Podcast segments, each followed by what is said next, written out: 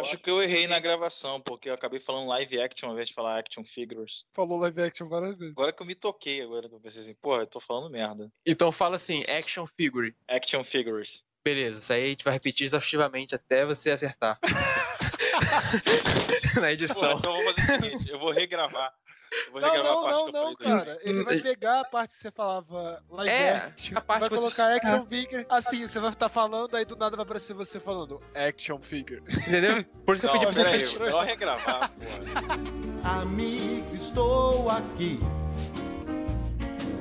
Amigo, estou aqui.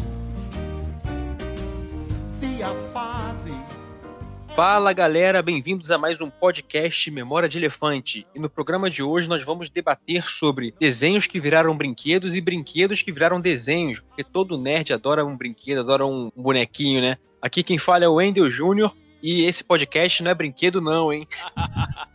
que pariu. E eu estou aqui com o Lucas Gonçalves, Minha piada do Wendel me desconcertou. Jefferson Porto, Estamos juntos aqui para mais um podcast, nosso Memória de Elefante. Lembrando, pessoal, que vocês podem ouvir nossos podcasts nos aplicativos Spotify, Google Podcasts, Apple Podcasts, Deezer, Castbox, Pocket Cast, Overcast também no site Anchor. Você pode seguir a gente lá nas nossas redes sociais também. Instagram e Twitter é o arroba Memória Elefante. E nosso canal no YouTube, youtube.com barra C barra Memória de Elefante TV. E também na nossa fanpage do Facebook, Memória de Elefante traço podcast.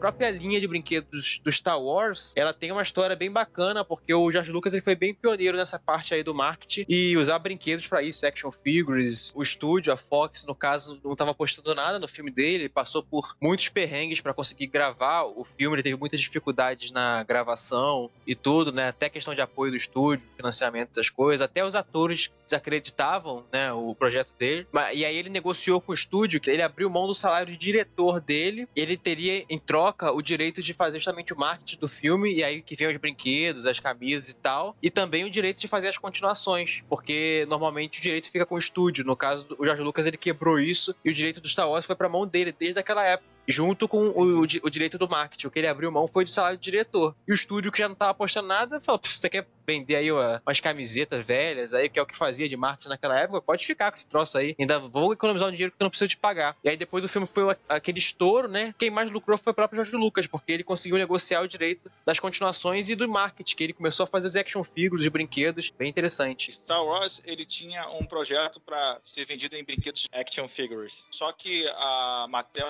ela temia que o filme não fosse fazer um grande sucesso, então ela se recusou e acabou caindo nas mãos de uma outra empresa. Com isso, o arrependimento do presidente lá da Mattel, ele decidiu encomendar um projeto que pudesse fazer que eles também vendessem brinquedos tanto quanto o sucesso que fazia, né, os action figures da Star Wars. Uhum. Aí, assim, nasce a estrela chamada He-Man, que saiu de uma série que eles fizeram pra uma revista em quadrinhos chamada Mestres do Universo, né? Masters of the Universe. Lucas tava zoando o He-Man aí, mas é, é filho do queridinho dele, que é Star Wars. Aguenta aí, mano. Cara, Star Wars não é mais meu queridinho. Não é mais, já desistiu.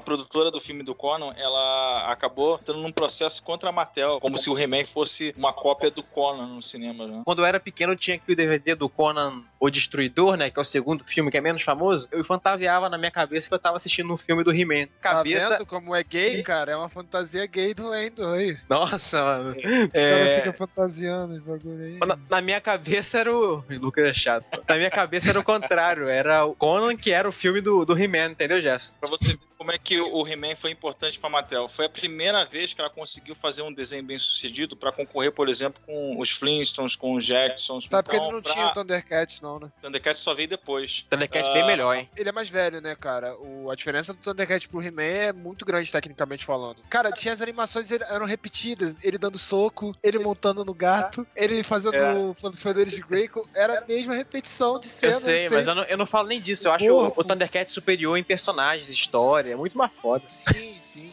Mas é, eu, eu- o que você tá falando tá certo, cara. Mais antigo, o He-Man. Até o, o próprio Thundercat deve ter pego muita inspiração do He-Man, né, cara? Vale lembrar que o Thundercat, ele também é um desenho bem associado a brinquedos, porque vendeu bastante. É, era aquele Eu tinha desenho. espada, tinha várias espadinhas com símbolo Sim. do- do. É, era aquele desenho, né, Jefferson, que era feito pra vender brinquedo, né? Assim como vários outros que a gente vai falar aqui, Thundercat e He-Man se encaixam. E a melhor coisa dos dois pra mim era a trilha sonora. Tanto a do He-Man como a dos Thundercats era incrível, cara. Nenhum desenho hoje em dia tem música assim.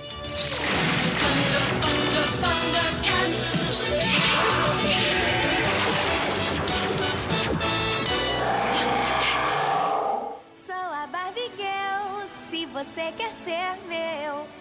A Barbie, ela pode não ser um grande sucesso em termos de desenho, mas como ela fez a cabeça de várias meninas né, durante muitos e muitos anos, isso, E isso meninos. faz com e meninos também, né? Rapazes, rapazes, Rapazes. que querem ser o Ken da Barbie, né? Rapazes que querem ser Mas o Ken na real isso é uma mentira, porque todo mundo sabe que a Barbie trai o Ken com o Max Steel, né, mano? Todo mundo sempre falou que o Max Steel é o marido da Barbie verdadeiro. Cara, mas é um encaixe perfeito, que todo Max Steel é do mesmo tamanho da Barbie. Tua prima É. vem com aquela Barbie, tu tem um Max Steel cheio de bagulho, ela vai pedir teu Max Steel emprestado pra, pra dar um namorado na E aí que começa a sexualização infantil, quando você tenta tirar aquela É. sunga colada no Max Steel pra ele... Não, e, e o próprio He-Man foi encomendado porque eles queriam agradar mais o público masculino, já que a Barbie era um grande sucesso entre o público feminino e infantil. Eles queriam ter um símbolo que fosse o, pro público masculino, né? Infanto juvenil. Feio, Ai, cara. né? Feio, falhado. Eu né? fico imaginando o cara que bolou o, o designer do He-Man. É um cara de sunguinha, cabelo Chanel loiro, Ó, bronzeado.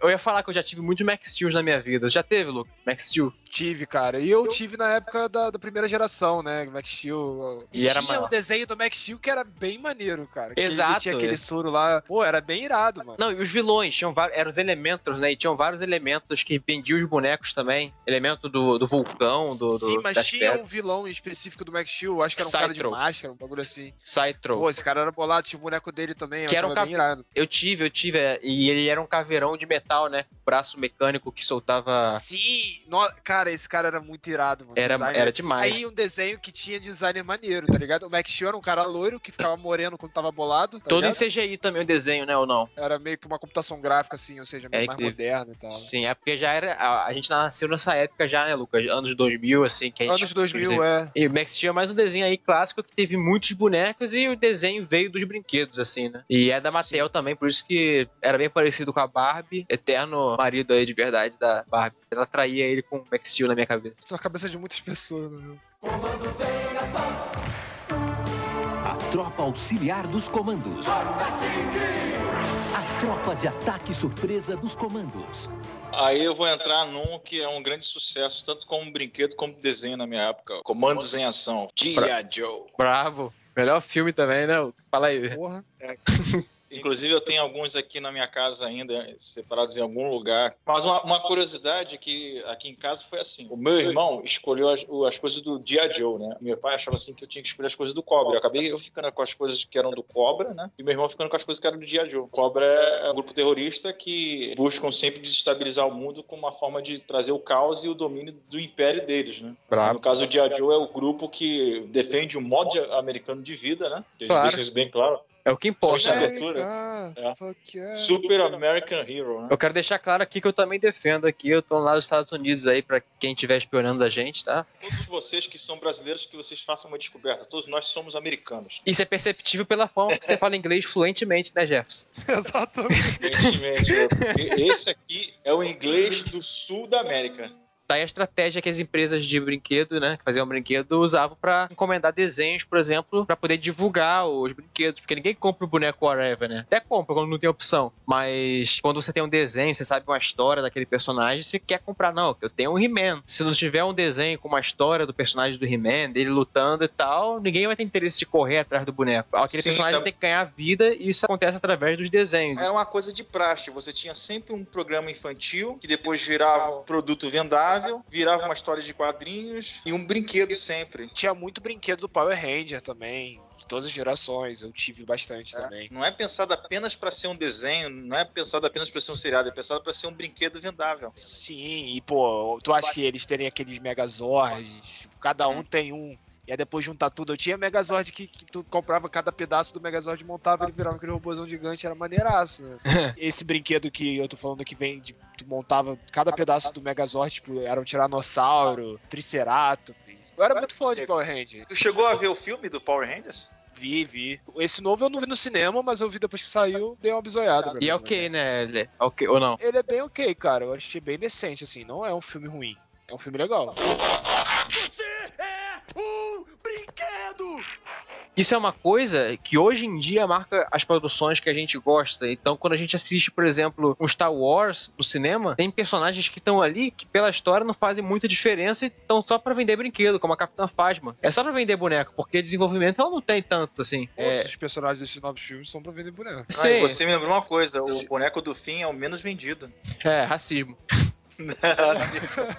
O próprio Boba Fett era a Capitã Phasma da trilogia antiga. Não tem muito desenvolvimento na história dos antigos. No Império Contra-Ataca tem alguma missãozinha ali, o Retorno de Jedi morre rapidinho, mas ele é muito famoso pelo brinquedo. Você vai ver um filme de super-herói, já reparou isso, Jefferson? Cada filme, o herói tá com uma- um uniforme diferente. Justamente pra cada filme ele poder vender um, um boneco diferente ali. Então, essa questão do brinquedo, como influencia as produções nerds e tal, é uma parada atual. A gente tá falando de Thundercat, He-Man, parece que é anos 80, mas é uma parada que marca muito a vida dos nerds. Essas empresas de, de brinquedo, elas queriam fazer marketing de brinquedo do, do Coringa, cara. E a DC não quis. Você sabe que não teve o Batman 3 do Tim Burton por causa de questão de brinquedo, pra você ver como isso marca. O Batman Returns, né, do, do Tim Burton, ele é um filme que tem lá o pinguim deformado, ele morde o nariz do cara, sangra pra caramba, assim, o nariz do maluco. Enfim, tem sangue no, no filme e eles tentaram fazer um McLanche feliz na época com bonecos. Sim. Relacionados ao filme. E aí o McLanche Feliz falou: Cara, você tá maluco aqui. Isso aqui não é pra criança, aqui vai dar problema, vai dar processo pra gente. Visualmente tem umas coisas bizarras, assim. E aí o terceiro filme eles fizeram mais aquele Batman mais alegre, né? O Batman do Schumacher, né? Justamente pra não ser sombrio e eles poderem vender brinquedos. Então é uma coisa muito forte. Mamilos. Exato, tem até mamilo no, no Batman a partir daí. Falando em brinquedo do Batman, eu tenho aqui um, um Batmóvel que eu ganhei do meu pai, o brinquedo mais foda que eu já ganhei, assim, que é um, um Batmóvel da época do Cavaleiro das Trevas do Nolan. Olha que engraçado, não pode fazer brinquedo do filme do Tim Burton, mas pode fazer do,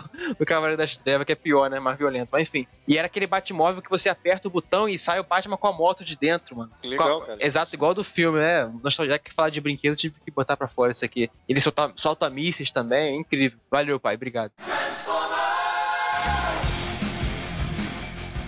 um dos desenhos mais legais assim, dos anos 80. O cara teve uma ideia genial que é você fazer brinquedos que são carro, que criança adora carro, e menino adora carro, que vira robô, mano. No filme ficou horrível, mas no, no desenho deve ser horrível também Cara, se foi o hoje em primeiro dia. filme é legal, vai. O primeiro filme é legal. É legal, mas é- eu também acho isso. Aí o segundo já é inferior, o terceiro é inferior ao segundo. Esse último Não, do eu Bumblebee eu o gostei. terceiro, cara. Depois eu falei, foda-se, né, velho? Eu, eu- então, eu Quando tava... tiraram a Megan Fox, eu falei, pra que que eu tô vendo esta merda? A Megan Fox que quis sair, né? É, Eu não sei, eu sei que, tipo assim, eles tiveram problemas na, na, na produção. Parece que a Megan Fox não é uma pessoa muito fácil de lidar, assim como o Michael Bay também não.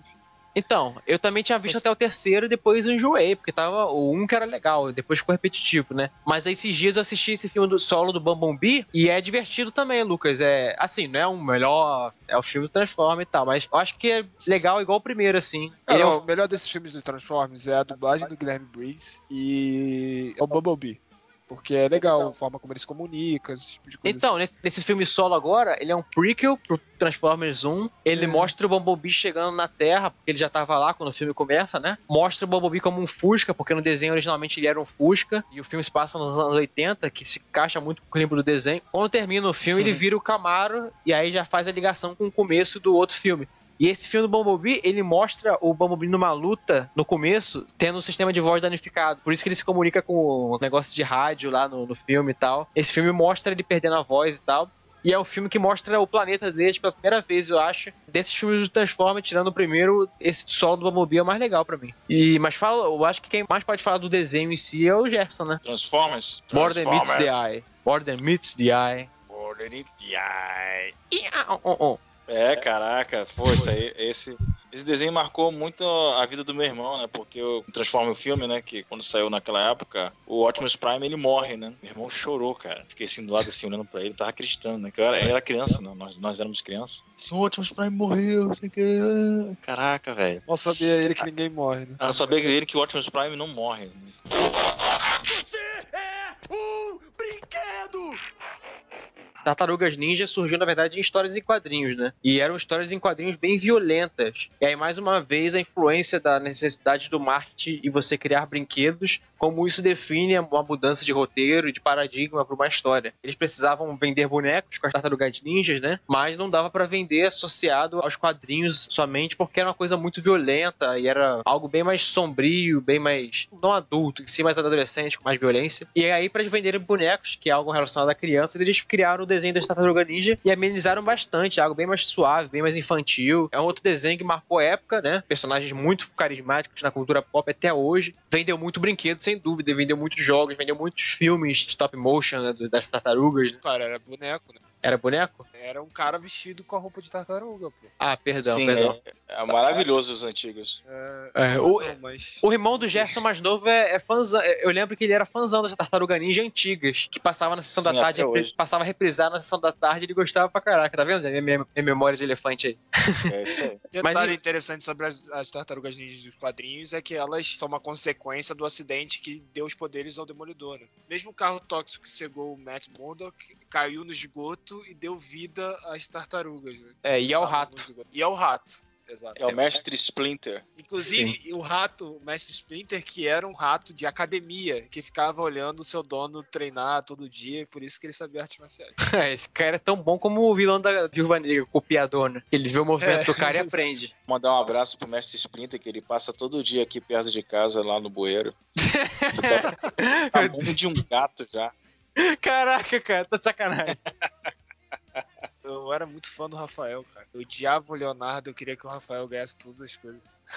ah, eu achava o Rafael mais bolado. Eu jogava com qualquer uma, eu gostava de qualquer uma. Meu irmão também, ele sempre falou que ele não tinha tartaruga ninja favorita. Até mesmo porque cada uma delas tem uma, uma personalidade, assim, que acaba te cativando, né? Mesmo que o Leonardo seja o mais sério, ele acaba te trazendo a responsabilidade. O Donatello é considerado o mais inteligente. O Rafael tem uma grande voz, tem um personagem oculto, né? Que ele faz depois disfarçado, trabalhando por fora, né? Sim. No caso, o, o Michelangelo, ele é considerado o que as crianças mais gostam por causa da, da questão da pizza, né? Do relacionamento dele com as outras tartarugas, né? Aquele elo de ligação, né? Era perfeito pra vender brinquedo, até porque cada tartaruga ó, tinha alguns detalhes de roupa, alguma cor diferente, e cada um tinha uma- um tipo de arma diferente, né? Então um tinha um bastão, outro tinha a espada, outro tinha, né, os chacos, né? Tipo do Bruce Lee, então era bem maneiro. Tinha um que tinha moto, os outros não. Além disso, tinha um vilão que era um dos vilões mais legais do- dos desenhos, que era o Destruidor, né? Que inclusive ele é dublado pelo segundo dublador do Homer Simpson. Teve o filme com das Tartarugas Ninjas do Michael Bay também com a Megan Fox. O que vocês acham desse filme mais novo aí? Eu assisti uma vez, nunca mais assistirei de novo, e é isso. E quando você viu, você não odiou. Eu É, odiei, mas também não gostei. é, é irrelevante, né? O outro, Diferente dos clássicos aos quais, quando eu vi na sessão da tarde, eu achei muito legal. de repente, você tivesse visto os clássicos com a idade que você viu o novo, de repente fosse relevante também.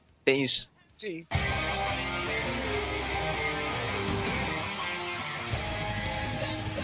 Cavaleiro do Zodíaco é um mangá, né? Como todo bom shonen. A Shonen Jump é a, entre- a revista que entregou Dragon Ball Z, Cavaleiro do Zodíaco, Naruto, One Piece, praticamente todos os animes de sucesso de sucesso teen pra menino assim. De E porrada. É da Shonen, é de porrada, que é a Shonen Jump. E Cavaleiro do Zodíaco surgiu no, mangá e como todo mangá de sucesso, ele, ele foi virou animação e aí foi exportado pro ocidente e fez sucesso também. Eu acho que eu diria que Cavaleiro do Zodíaco fez mais sucesso no ocidente que no Japão em si. Até por mexer com mitologia grega e, né, e Sim. Eu sempre, quando era pequeno, não tinha muito essa cultura de ver anime, porque eu não me identificava tanto. E eu assisti Cavaleiro do Zodíaco por causa da questão da mitologia grega que me chamou a atenção. Então, isso aí faz muito sentido o que tu falou, Michel. com certeza um desenho de muito sucesso que vendeu muito brinquedo, até porque tinha muito brinquedo com várias armaduras, os cavaleiros de ouro, né? A Bandai agradece tanto ao Cavaleiro do Zodíaco porque ela se tornou a segunda empresa que vende mais brinquedos no mundo, só perdendo pra Lego, né? Parte desse sucesso ela deve ao Cavaleiro dos Zodíacos. Porque, por exemplo, quando teve uma expo aqui no a CXP, né? Aqui no Brasil, em São Paulo, eles trouxeram as duas armaduras de ouro em tamanho real para o pessoal tirar foto numa exposição. Eu vi, eu tava lá. Isso também influenciou uma geração gigantesca aqui no Brasil, e não só no Brasil, mas também no mundo afora. Apesar da história ser assim, digamos, um pouco previsível, chegou a sair, por exemplo, você podia comprar uma roupa, né, do do Cavaleiro do Zodíaco. Obviamente que ela era feita de plástico, então. Pô, não era a... de ah, bronze de verdade? Não, não era metal, não era nada, assim, muito perigoso, não.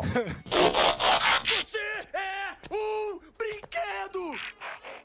Hoje a gente está, por exemplo, esperando que esse movimento para reduzir os impostos sobre o brinquedo ele, ele realmente seja uma hype que os pais tenham consciência que isso vai fazer bem, que as próprias crianças também é, vejam isso como uma forma positiva para elas poderem comprar mais brinquedos, né? Elas poderem ter mais brinquedos. Por Sim. exemplo, Eu sou de uma geração que eu, que tive mais brinquedos. Eu, eu- quando eu converso com, com as crianças, eu percebo que eles têm poucos brinquedos. Isso porque os brinquedos estão ficando cada vez mais caros. E, gente também tem que porque tem celular, tem outras formas de entretenimento pra criança, que, que não é pra criança, mas é que é a internet hoje. né? Tem mais videogame também, então muda o foco assim um pouco, né? Se diverte de outro jeito. Sim, você vê a importância das atividades físicas, né? Como a gente tem que resgatar isso no, no lado infanto-juvenil, porque tá se perdendo também, né? Por exemplo, as pessoas quando falam de jogos, elas elas já pensam em aplicativos, já pensam em videogames, elas não pensam, por exemplo, numa bicicleta, numa bola, de brincar na rua, de soltar uma pipa. No caso dos brinquedos, é, é óbvio que as atividades físicas são mais importantes, mas os brinquedos eles ofereciam uma coisa que jogos de videogame não oferecem hoje, que a gente pegava os bonecos. Eu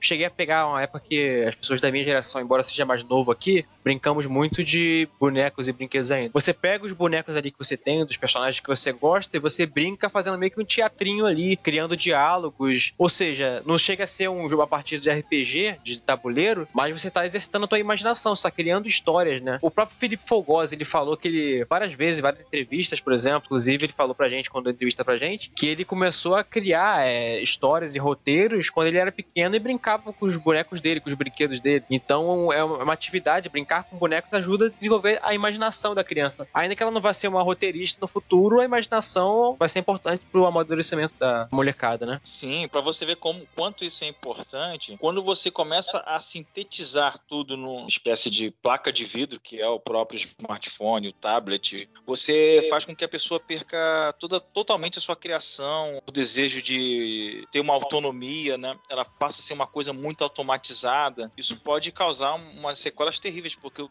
o seu crescimento, por exemplo, no caso para você que é músico, você sabe que a importância da coordenação motora Aham. as, as crianças de hoje estão escrevendo cada vez menos, estão fazendo cada vez menos atividades físicas. Isso tudo vai ter uma sequela muito grande no futuro, que você vai ter... A questão da depressão, por exemplo, acho que está muito relacionada a isso. Era muito comum você ver as crianças antigamente falando sobre seus bonequinhos favoritos, como o caso da- das tartarugas ninjas. Os brinquedos, eles são auxiliares, porque você tem uma coisa física para abraçar, você tem um ursinho, por exemplo, você tem personagens que você pode ter no seu quarto, na sua cama. Perde-se um pouco desse material físico em prol de uma coisa muito virtual, que acaba prendendo você ali. E brinquedo é uma coisa que também você brinca focado ali na sua casa, ou então na rua com seus amigos, e mas geralmente em casa, e aí você tá perto ali da sua família, tá fechado em casa, tá protegido. A tecnologia ela traz a internet, que por sua vez já tira o seu foco do ambiente que você tá protegido, que é a sua casa, e joga você para ver as coisas do mundo, né? A internet ela faz muito isso, e é óbvio que isso vai gerar depressão, porque quando você vê o mundo, você percebe que o mundo é uma merda, né? Os brinquedos eles criam uma fantasia e um ambiente que você não vê o mundo fora da sua casa. Eu concordo completamente, cara. Eu acho que a criatividade, eu fui criado com muito brinquedo e isso sempre me incentivou a criatividade. Eu comecei a desenhar, porque eu, eu tinha brinquedos, eu tentava desenhar meus brinquedos e tal. Isso me ensinou a, a entender mais a anatomia, causa dos bonequinhos. Olha aí, viu? Eu fingia, tipo, eu pegava o Homem-Aranha e botava ele pra lutar contra o Darth Vader. Então eu, incentivo a criatividade da criança pra ela criar suas próprias histórias, suas próprias aventuras. Brinquedo com certeza é algo muito saudável para as crianças. E eu concordo que a tecnologia tem tirado bastante disso, mas eu acho que também tem coisas, ferramentas novas que têm dado novas formas de as crianças terem criatividade também. É porque as coisas vão evoluindo, né? Tem Então, prós na parte evoluem. tecnológica também, é o que você quer dizer. Tem coisas boas Sim. na tecnologia. Exato, isso aí. Você é um brinquedo! Eu gostei da sua foto do bode, cara. Eu, toda vez que eu olho, eu, eu rio, cara. Não sei porquê. Clássico, né? Chegou uma hora que ele tava falando, aí o Jefferson falou alguma coisa, não, o Jefferson tava rindo. Era, eu tava olhando pra tua foto. Não lembro. Caralho, agora faz sentido. Aí eu, outra vez o, o Lucas tava falando uma coisa séria e eu rindo. Eu encontrei o Lucas na escada rolante, tinha acabado de ver o episódio 8 e ele tava indo ver o episódio 8. Eu tava eu e uma menina. Ah, eu lembro. Aí eu encontrei o Lucas e falei, fala bode! Aí ele olhou assim, me assim, caralho, tem alguém me chamando de bode. Aí eu falei, fala aí, cara. Aí ela, a menina falou, me perguntou, tu chama ele de bode? Eu falei, é o nome dele. Caralho. Caralho. É que o Wender é muito louco, cara. Tipo, eu tô no shopping, uma pessoa me aborda desse jeito. Caralho, que, Caraca, quem maluco. é esse mongol, né, mano?